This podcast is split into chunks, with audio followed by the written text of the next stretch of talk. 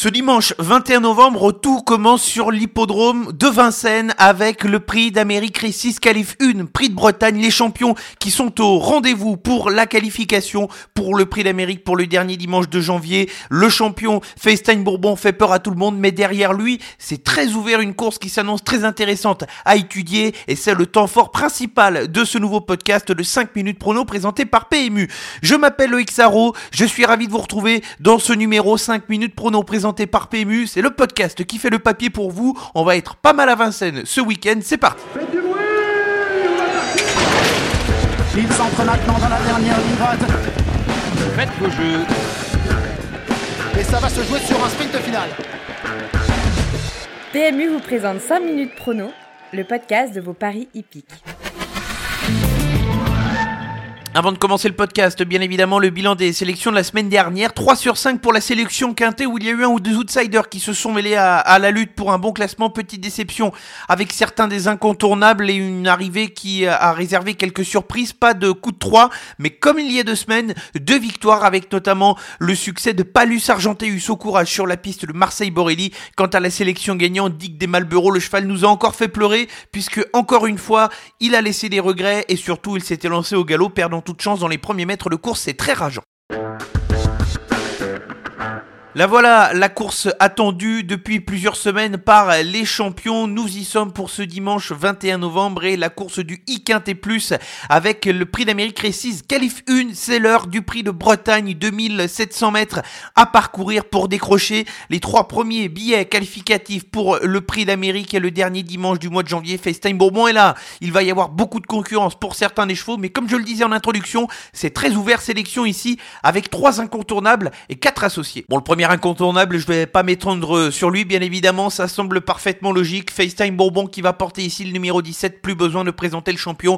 C'est bien évidemment le cheval à battre euh, dans cette course. Il euh, revient sur la piste de Vincennes après son succès obtenu avec brio du côté de l'Italie. Il n'a pas remis les pieds à Vincennes depuis l'été. Il s'annonce forcément comme le cheval à battre. Derrière, j'ai tenté deux chevaux entraînés par Jean-Michel Bazir qui sont capables de venir mettre leur grain de sel à l'arrivée. On va commencer par le numéro 1, Ganet Banville, c'est un cheval qui estime depuis très longtemps Jean-Michel Bazir. Il s'asseye pour la première fois face à ses aînés. Si Jean-Michel Bazir tente le coup, il sait où il va. Le cheval a très bien travaillé du côté de son entraînement. Il va falloir s'en méfier. Et attention à une redoutable sprinteuse, celle numéro 4, Rebella Amateur. Elle est dans un état de forme étincelante. Elle peut tout à fait finir sur les autres et ramasser énormément de concurrents. Dans la phase finale, elle vient de renouer avec la victoire à l'occasion de sa dernière sortie. Sur ce qu'elle a montré depuis plusieurs courses, je pense qu'elle a largement le niveau pour terminer les 5 premiers. Quatre associés dans l'ordre de mes préférences. Commençons avec un cheval qui possède à peu près le même profil que Rebel Amateur, c'est le numéro 6, Fakir du Loro. C'est un cheval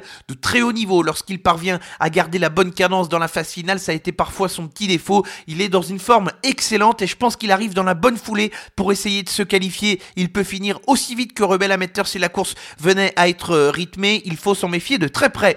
Le tenant du titre, c'est le numéro 9, le Diable de Vauvert. Sa forme à lui aussi est excellente puisque le cheval reste sur deux victoires. Certes, il y a quelques opposants dans cette course, mais l'an dernier, il avait su mettre tout le monde d'accord dans les derniers mètres de course. C'est un cheval qui est capable de réaliser des très bonnes performances et lui aussi a tout à fait sa place pour disputer un bon classement. Enfin, on va terminer avec euh, deux chevaux que l'on peut ranger dans la catégorie des petits outsiders. On va commencer par le numéro 7, Violetto Jet. C'est la forme de l'écurie de Fabrice Soulois et de son driver Franck Tivard. Le cheval reste sur des performances correctes sans plus. Maintenant, l'écurie est en forme et je préfère m'en méfier de ce cheval qui connaît parfaitement ce genre de position. Et enfin, mention pour la dame de fer, le numéro 11, Chikajoud, qui est cette fois présenté des ferrés des quatre pieds. Ça n'a pas forcément été souvent le cas au cours de sa carrière, mais cette fois, elle est pieds nus. Elle était parvenue à se qualifier dans ce prix de Bretagne Qualif 1 il y a deux ans en prenant la deuxième place. Attention, elle pourrait venir, pourquoi pas, pimenter les rapports. La sélection pour le I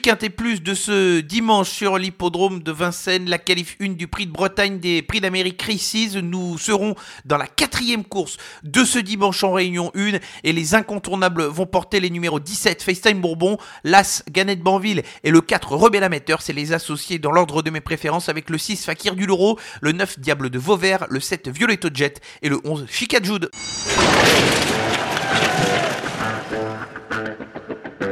Restons à Vincennes pour le coup 3 avec une très belle réunion et j'ai choisi trois courses qui vont se disputer sur la distance de 2100 mètres départ autostart de la grande piste. On commence ici avec la cinquième course du programme avec le numéro 7 Eric de Hill. Le cheval vient le renouer avec la victoire avec facilité sur l'hippodrome d'Argentan. Il a souvent affronté des lots bien composés du côté de l'hippodrome de Vincennes. Je pense que le lot de ce dimanche est à sa portée et sa place est à l'arrivée.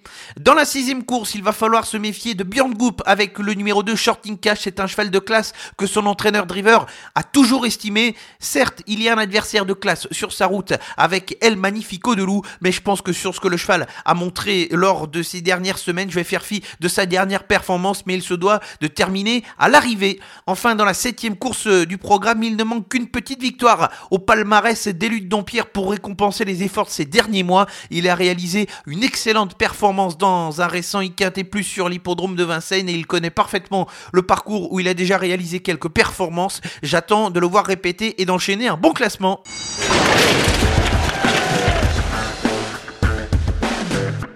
Avant de se quitter la sélection gagnante, on va rester avec les trotteurs, mais on va prendre la direction de la Mayenne et de l'hippodrome de Laval. Ce samedi en réunion 4, je me suis intéressé à la deuxième course pour évoquer le numéro 9, Galileo Bello. C'est un cheval qui reste sur deux résultats qui sont plutôt propres au classement, mais qui à chaque fois laissé des bonnes impressions. Il affronte un lot relevé, mais je pense qu'il est capable de venir chatouiller les principaux favoris de cette course pour pourquoi pas faire afficher une belle cote. Son pilote Benjamin Rochard est en forme et Galileo Bello est à surveiller de très près. Un grand merci à tous de votre fidélité à 5 minutes prono présenté par PMU. Le podcast revient dès le début de semaine prochaine pour évoquer la 14e étape du Grand National du Trot qui va se disputer mercredi mercredi prochain sur l'hippodrome du Mans. En attendant, l'actualité est sur nos réseaux sociaux, Facebook, Twitter et Instagram. Bon week-end à tous.